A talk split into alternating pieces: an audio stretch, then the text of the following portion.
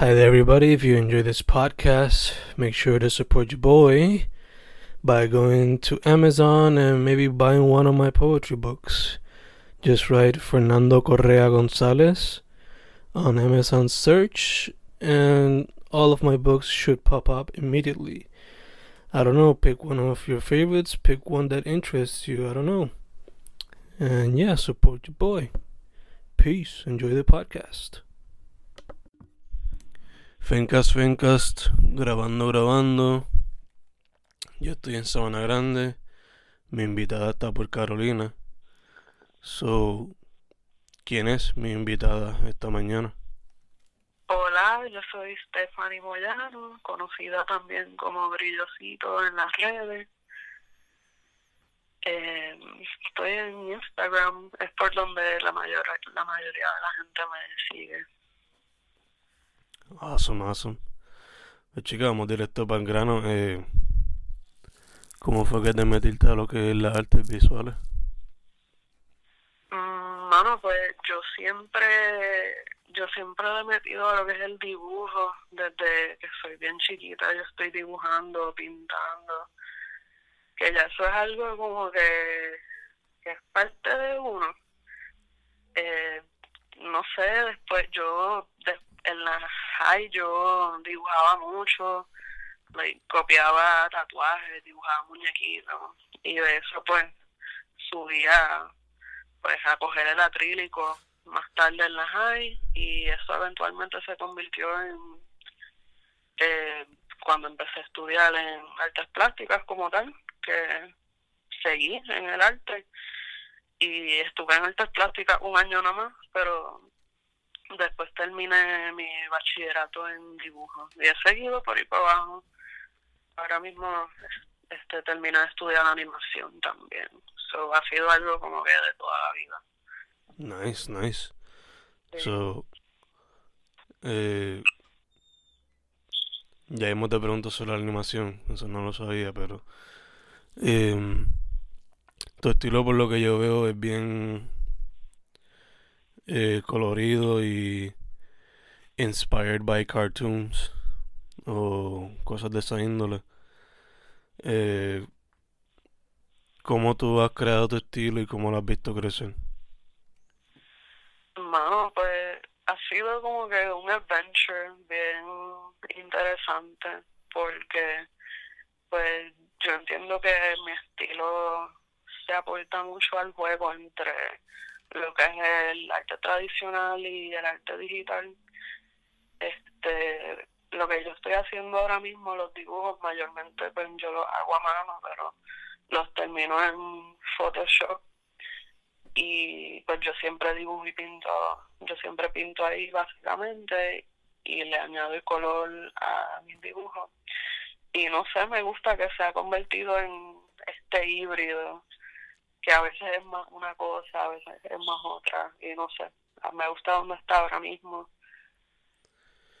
Y por lo que veo, antes da- estoy scrolling down bastante a tu, a tu Instagram. Y antes tenía mucho black and white, pero ahora es más focused en colores. Eh, Y ¿cómo, sí, cómo- háblame de eso. Pues antes yo trataba de dibujar mucho, dibujar mucho, dibujar mucho y postearlo en Instagram. Por, no por postearlo, sino por hacer el ejercicio de dibujar.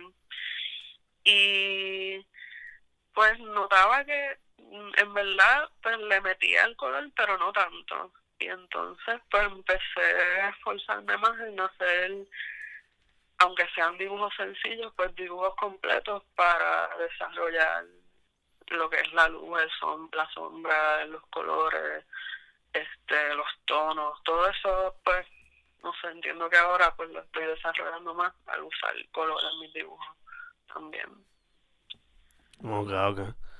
Entonces, cualquier persona que ve tus piezas, pues, of course, dibuja bastantes characters que son seres humanos, pero también te enfocas mucho en los que son personajes que son comidas, eh, gatos, animales.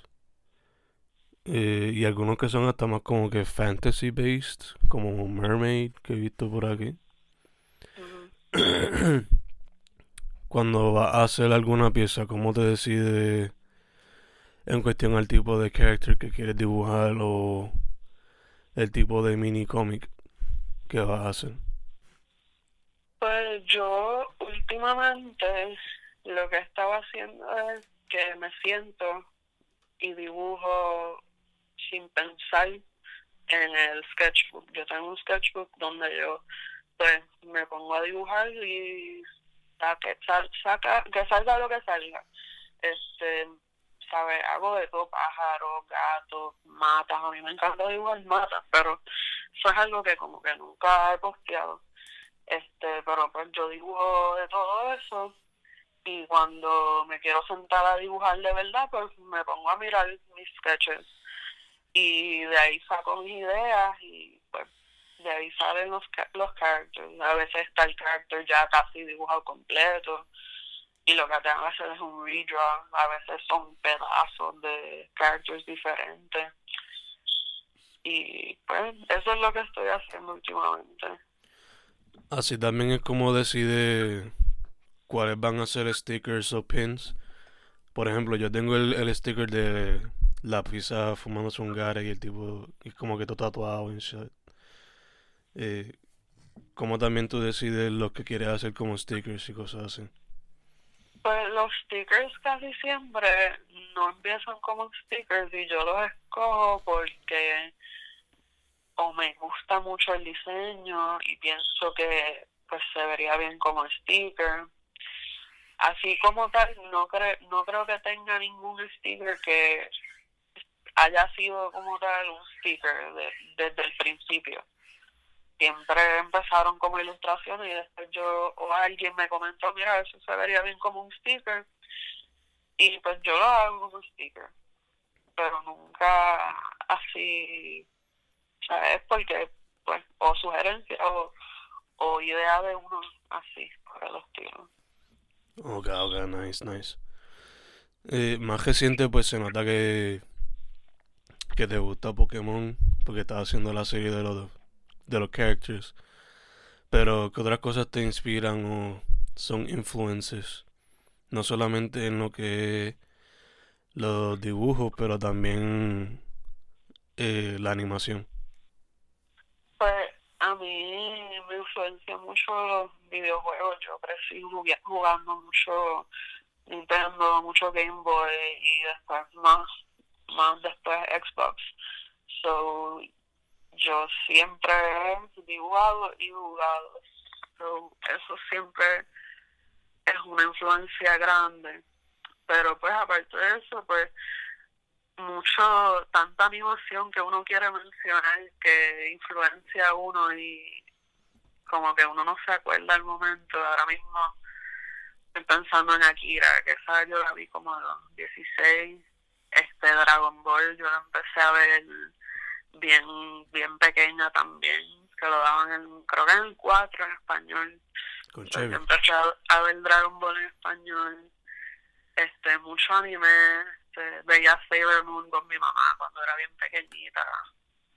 Este este los cartoons, obviamente de Cartoon Network y de Nickelodeon también, que eso influyó muchísimo. Eh, las películas de Disney, también, ¿sabes? Son tantas y tantas y tantas cosas una encima de la otra que uno, pues, son muchas cosas.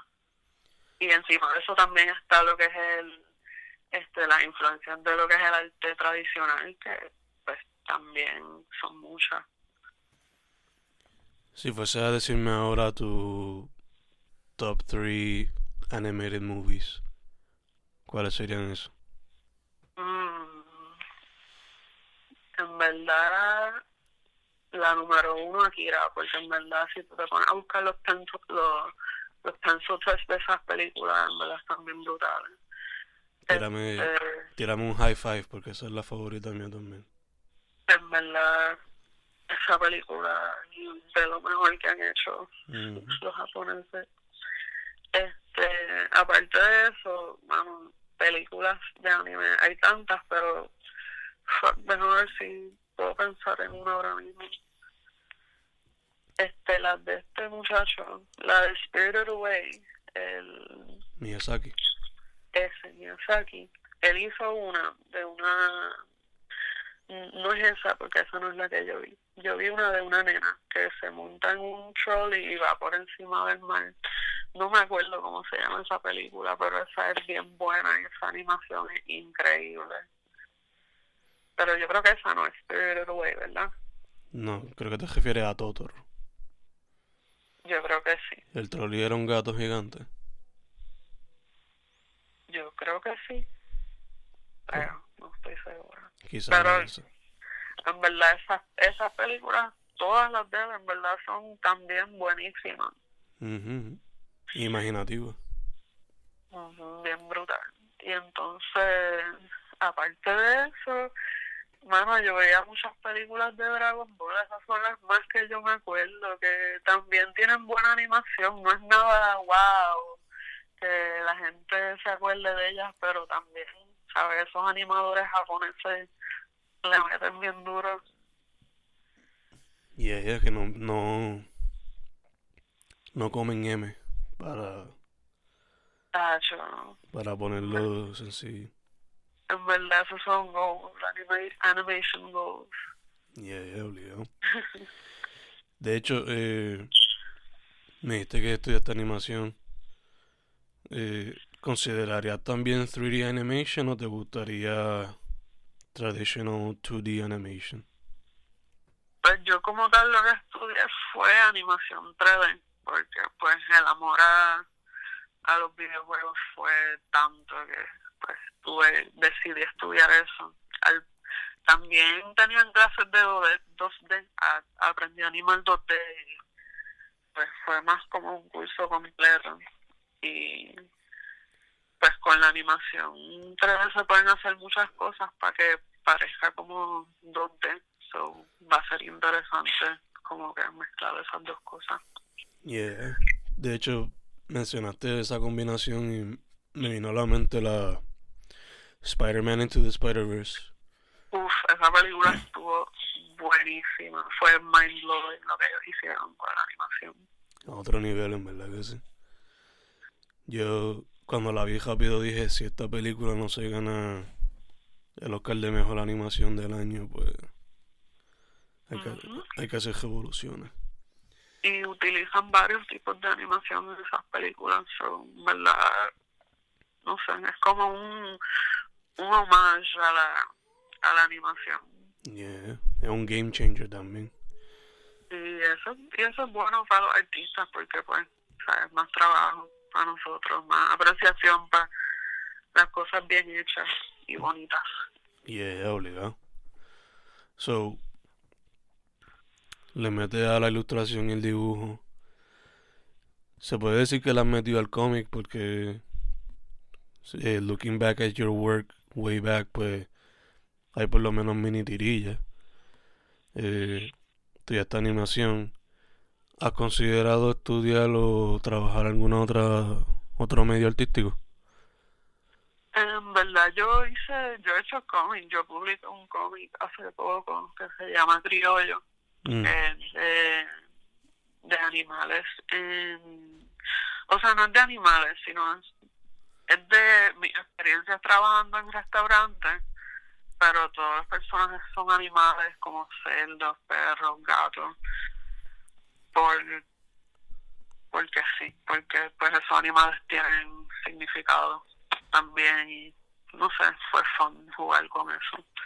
Y quiero seguir trabajando más en cómic porque en verdad es un medio bien bien cool para tú como de contar una historia y dibujar, que pues son las dos cosas que últimamente pues le gustan a uno. Pues los video games lo que son son historias y arte.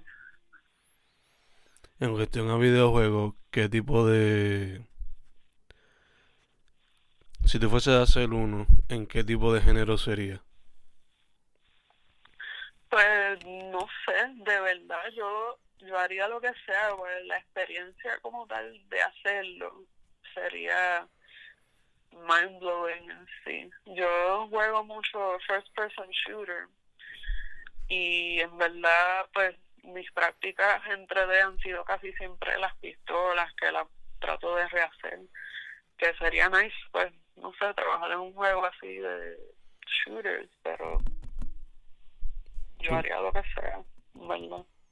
También me gusta hacer characters en 3D es un proceso bien largo bien tedioso pero los resultados pues valen la pena yo cuando cuando chiquita te veía haciendo video games o, te veía más haciendo dibujo y animación primero? Pues yo cuando era chiquita, yo como a los 6 o 7 años vi como que un documental de Nintendo y estaba la gente allí en las computadoras diseñando los juegos y pues yo me pompié con eso y yo siempre quería hacer eso cuando yo era chiquita, pero ahora mismo pues estoy bregando más por la vertiente de la ilustración y lo que es el freelance, so no sé, estoy como que en el limbo ahora mismo. ¿Y cuando chiquita llegaste a ver lo que era G4 o un canal de eso? Yo creo que no, porque en casa lo que teníamos era como que lo más, el cable más básico y y yo no veía televisión, pues yo siempre estaba jugando o dibujando. Ok, Yeah, so nunca había esos canales. Te pregunto porque yo soy poeta, pero cuando chiquito lo que... El primer medio artístico que quería coger era videojuegos. De verdad. y todo era por Mega Man, Mortal Kombat y por Final Fantasy, como que...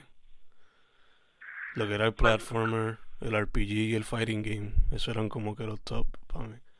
¿Verdad? Los juegos de Final Fantasy los, los captiva mucha gente. Mi esposo juega Final Fantasy, lleva jugando como 15 años esos juegos. So. Y tengo y tengo amigos que de chiquitos también jugando Final Fantasy. So. Leales. Esos juegos son bien yo personalmente nunca nunca lo he jugado Final Fantasy Mortal, Kombat lo jugué una o dos veces pero lo mío como tal son los shooters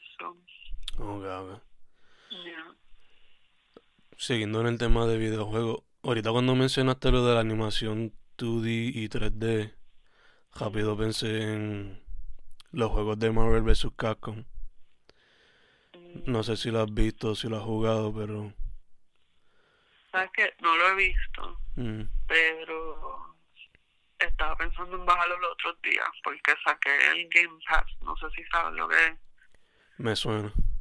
Este, Xbox tiene algo que tú pagas un peso por el primer mes y tienes un montón de juegos que puedes bajar al Xbox y mm.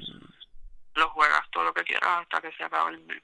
Este, pues ese juego está y lo estaba pensando en bajar, me diste más empuje para bajarlo.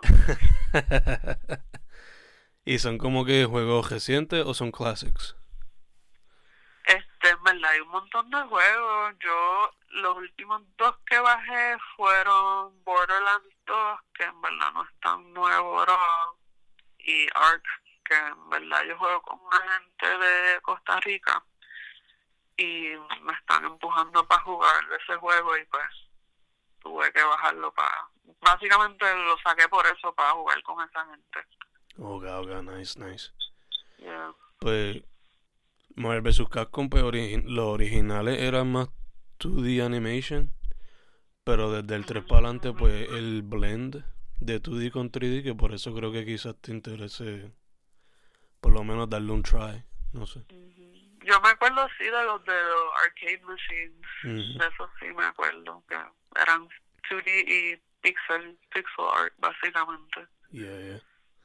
Pero el desde el tercero para adelante, pues era más como que la mezcla de los dos. Tendré que chequearlo, en verdad, últimamente no, no los he visto. Porque es, que es fighting yo, yo no me aprendo los combos, yo soy horrible para los fighting games y lo que termino haciendo es dándole a los botones a lo loco y, y no se juega. Un picheo, digo, no, voy a disparar la cosa, voy a jugar Zelda, voy a jugar otra cosa, pues en verdad no sirvo para los combos, me desespero. Yeah. Por eso por eso yo creo que mucha gente se tira para Smash, porque Smash hacer los combos es sencillo. Sí, yo tengo, yo tengo el otro que salió para el Nintendo 10, pero el de Switch no lo he comprado. Oh, Está bueno. Sí, los de Smash, los combos siempre son fáciles, que al menos que tú vayas para el torneo, pues vas a tener competencia super heavy o, o que juegues online con gente que esté nivel pro, pero... Sí, sí, porque hay gente que le mete bien duro a Smash. Sí, son intensos a veces. en el colegio yo los veo cada jato, chach. Ah. Tenemos un espacito para eso. eh, pero volviendo a lo de la arte, eh, ¿cuánto tiempo tú tienes ya en la escena, chica? Mano, pues yo no sé de verdad cómo se mide eso. Este, vamos a decir que yo empecé así a hacer cosas de arte con algo que hicieron hace tiempo, que se llamaba Arte Bien Bellaco, que lo hacían en el local. Yo creo que eso lo hizo Evento. No sé si lo conocen. No, no me suena. Él es un muchacho que estudió en la IUP y creo que fue, no estoy segura, pero creo que fue el que hizo esa actividad en el 2012, más o menos. Y eso fue como que todo el mundo llegó al local y se setió en el piso, en mesas y pues, nos sentamos a vender arte allí. Y yo creo que eso fue lo primero así que yo hice que había gente de la escena con cosas de arte, porque antes de eso como que iba, pero no participa, participaba. Ok, ok, ok. Como artista llevas cerca de una década quizá, pero como fanática llevas más. O sea, yo yo soy yo, exacto, más o menos, sí. Vamos a decir sí.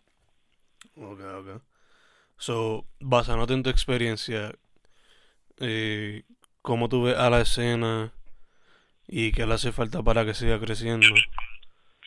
Y si me puede, si me puede hablar también de del lado de las muchachas, cómo se les ve a las muchachas, eso también estaría cool.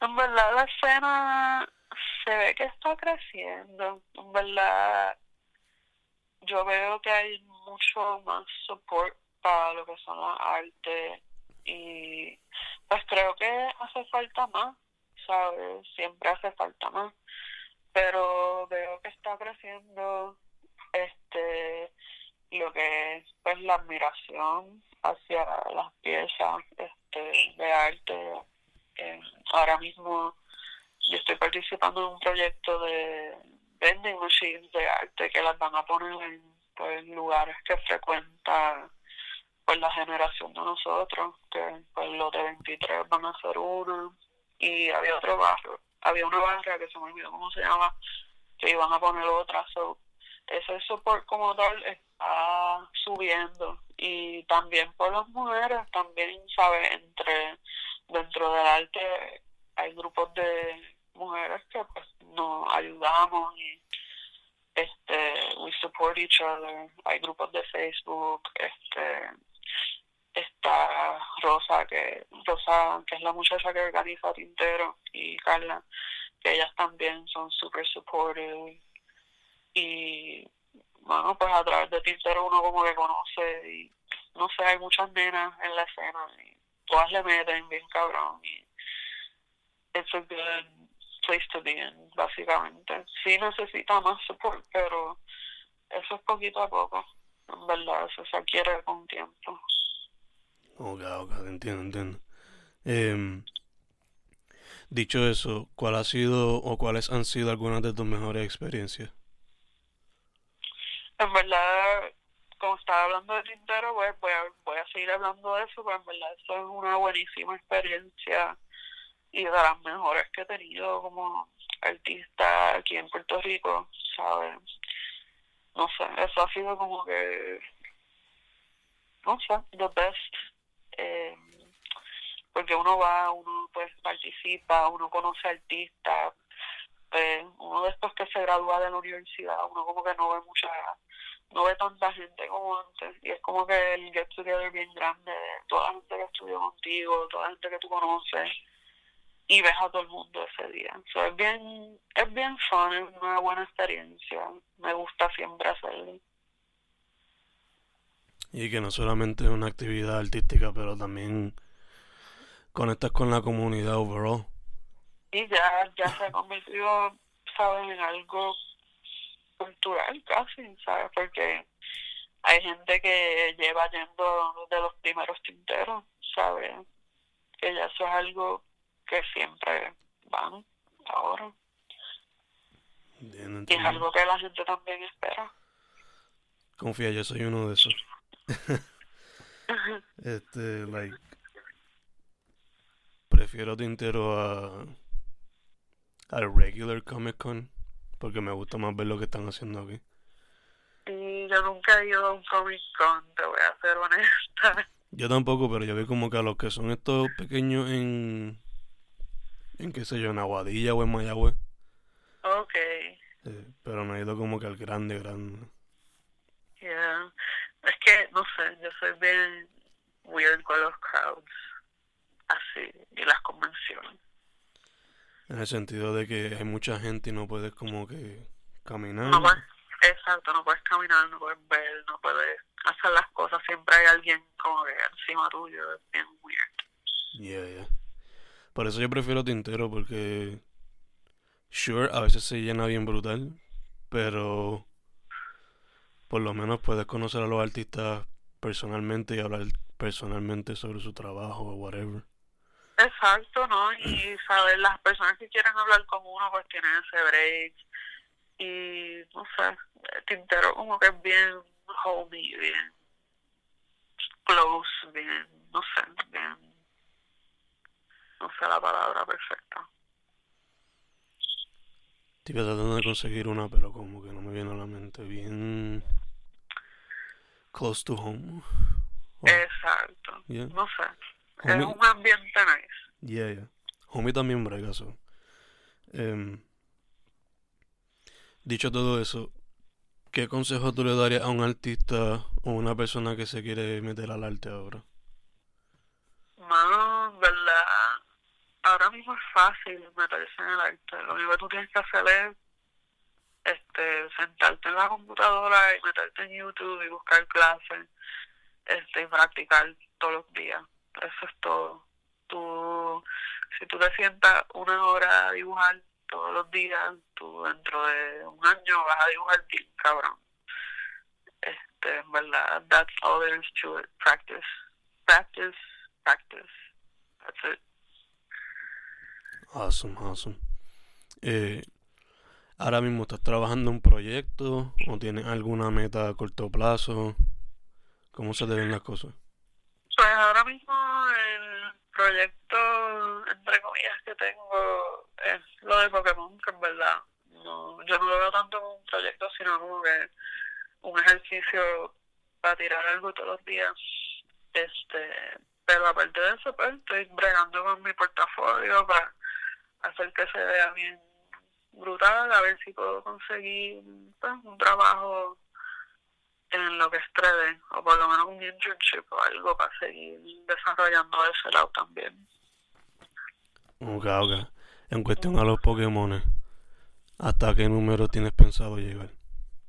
Mano, solamente estoy 151, no me veo haciendo más porque es que tengo el feed lleno de Pokémon. como que demasiado, es demasiado como que extraño, extraño mis otros dibujos. Tienes que hacer una cuenta exclusivamente para, para los Pokémon. Estoy quizás lo haga, no sé, en verdad.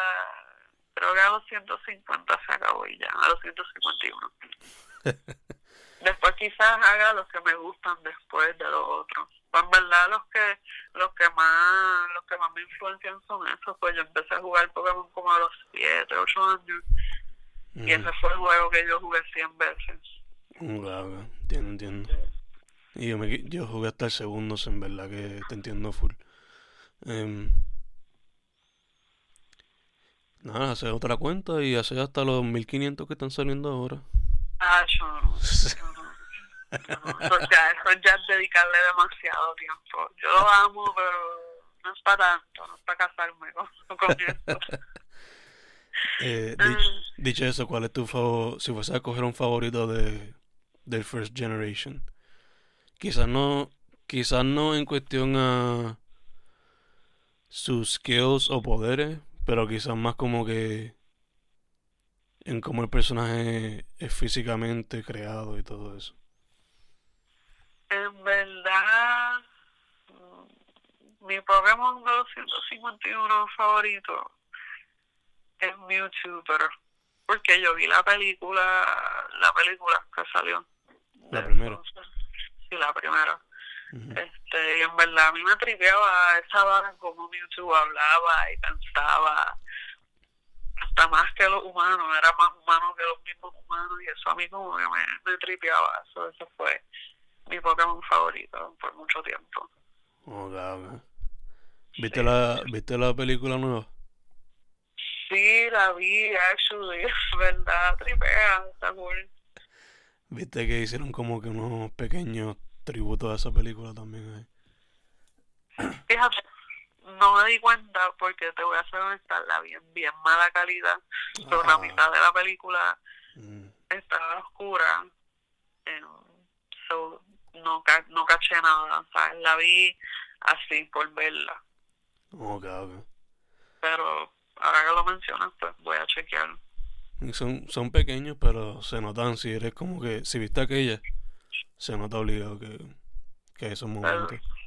lo voy a tener que ver otra vez porque I missed them. Eh, yo creo que mi favorito es Squirtle, pero es porque como en la serie se ponía como con unas gafas y tenía un swag. Ah, yo sí, en verdad.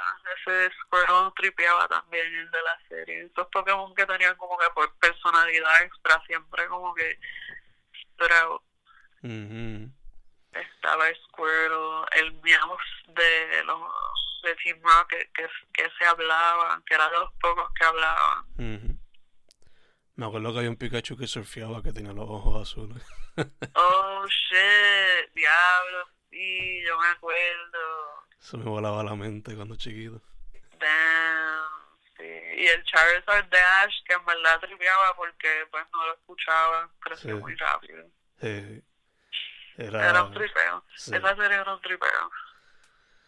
otro que yo quizás me gustaba mucho era Bulbasaur, pero era porque era como medio terco al principio y después se puso friendly. Sí, como que Bulbasaur y Squirtle tienen como que esta relación bien weird en el, en el anime, como que se pasan peleando.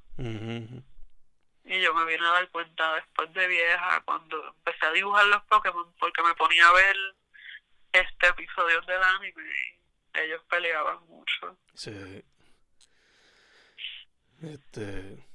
Pero ya, yo creo que es eso. Después de segundo generation para adelante no sabría. Quizás Totodile, pero no estoy seguro. Sí, a mí me gustaron eso. Hubieron dos Pokémon que parecían cocodrilos. Estaba ese, el de Totodile, y había otro. Y esos Pokémon hay dos o tres que siguen de las otras generaciones que están bien brutales, pero son tantos ya que uno en verdad pichea. Sí, yo juego Pokémon Go todavía y todavía y no como que no hay alguno como que me huele la mente bien brutal. ¿Tú juegas Pokémon Go todavía? Sí, porque ¿sabes? están saliendo las generaciones creo que 4 y 5, yo no sé. Pues ya están por esa. Mira, yo dejé, cuando empezó a salir la segunda generación, yo dejé de jugar. Y, o sea, yo no sabía que Liquiton tenía una evolución y Tangela y muchos de esos primeras generaciones, algunos los le hicieron versiones bebé o versiones más adultas. Sí. So, eso me está volando la mente ahora mismo. en verdad está, está, yo creo que eso ya es tercera generación, segunda, tercera, en verdad está, está crazy. Como todos esos artistas se siguen inventando Sí, y son todos el mismo estilo, todo el mismo, sí, sí que no hay, sé, está bien loco. hay una consistencia.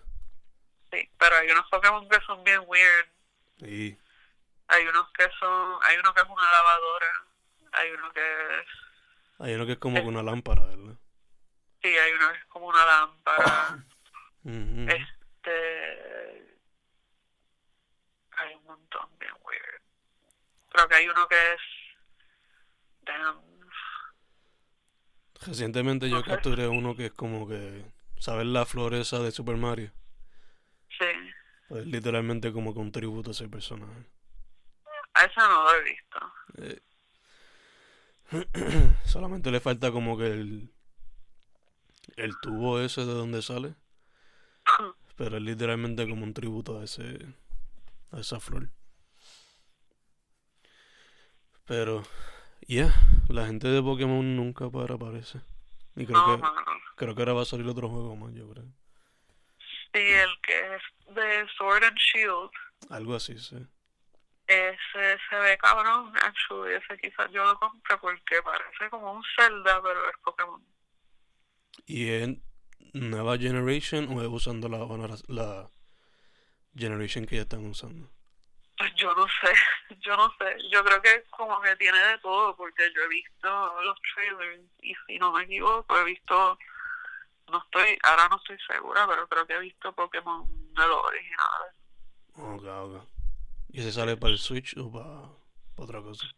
Creo que para el Switch es para donde único va a salir, porque yo no sé si ellos van a seguir bregando con el 10.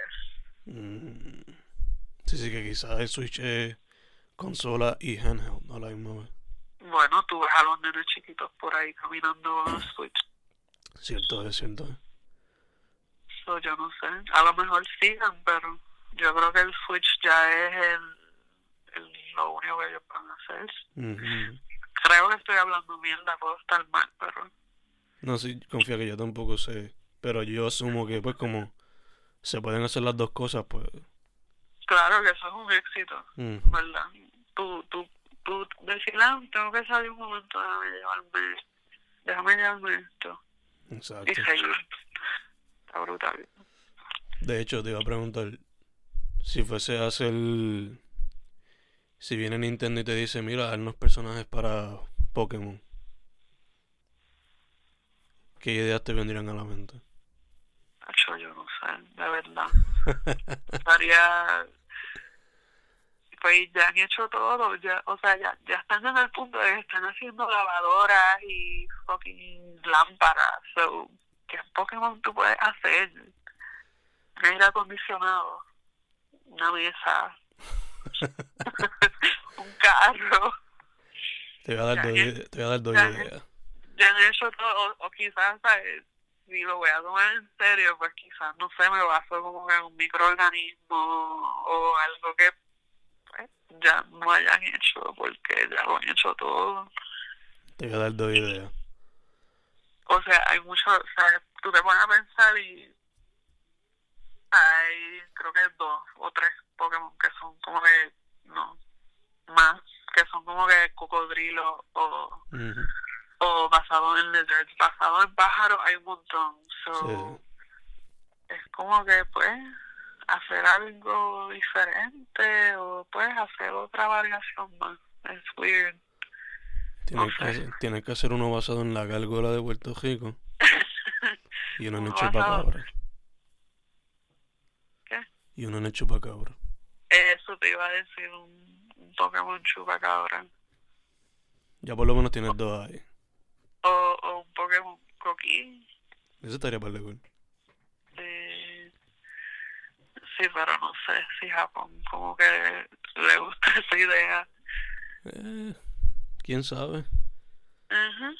Si tienen aquel juego que era basado como que en Hawái, pues Sí, eso estuvo como que bien, bien weird ese juego, así, no sé, que las evoluciones son como que diferentes. Hay un Pokémon que una palma de coco y la, la evolución en Hawái es que se le pone el cuello más largo. So, it's weird. Que de hecho cuando el juego original pues era era Grass y era Psychic. Pero cuando ves la evolución esa del cuello largo, es Dragon type, por alguna razón. ¿Y cómo se convierte? O sea, que tiene eso de, de dragón. Yo no sé, pero pues lógica.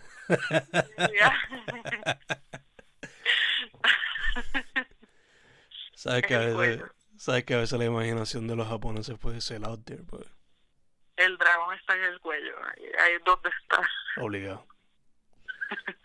Obligado. Pues chica, para ir cerrando, ¿es donde la gente puede contactarte? Pues ahora mismo yo estoy en Instagram y soy brillosito. También tengo una tienda, no sé si lo puedo mencionar. Menciónalo ahí. Eh, Este, tengo una tienda donde pueden conseguir el cómic, stickers, me quedan dos o tres camisas. Este, y el link también está en mi Instagram, que es brillosito, arroba brillosito. Perfect, perfect. Pues chicas, este, eso sería todo. Gracias por la oportunidad y disponibilidad otra vez. Gracias a ti por la entrevista cool y hablar sobre Pokémon y, y videojuegos. Fue súper brutal. It was nice, it was nice. It was. Sí. Pues Stephanie Moyano, mejor conocida como Brillosito en las redes sociales. Fencast, hemos terminado. Gracias otra vez, chicas. Mm, Gracias a ti.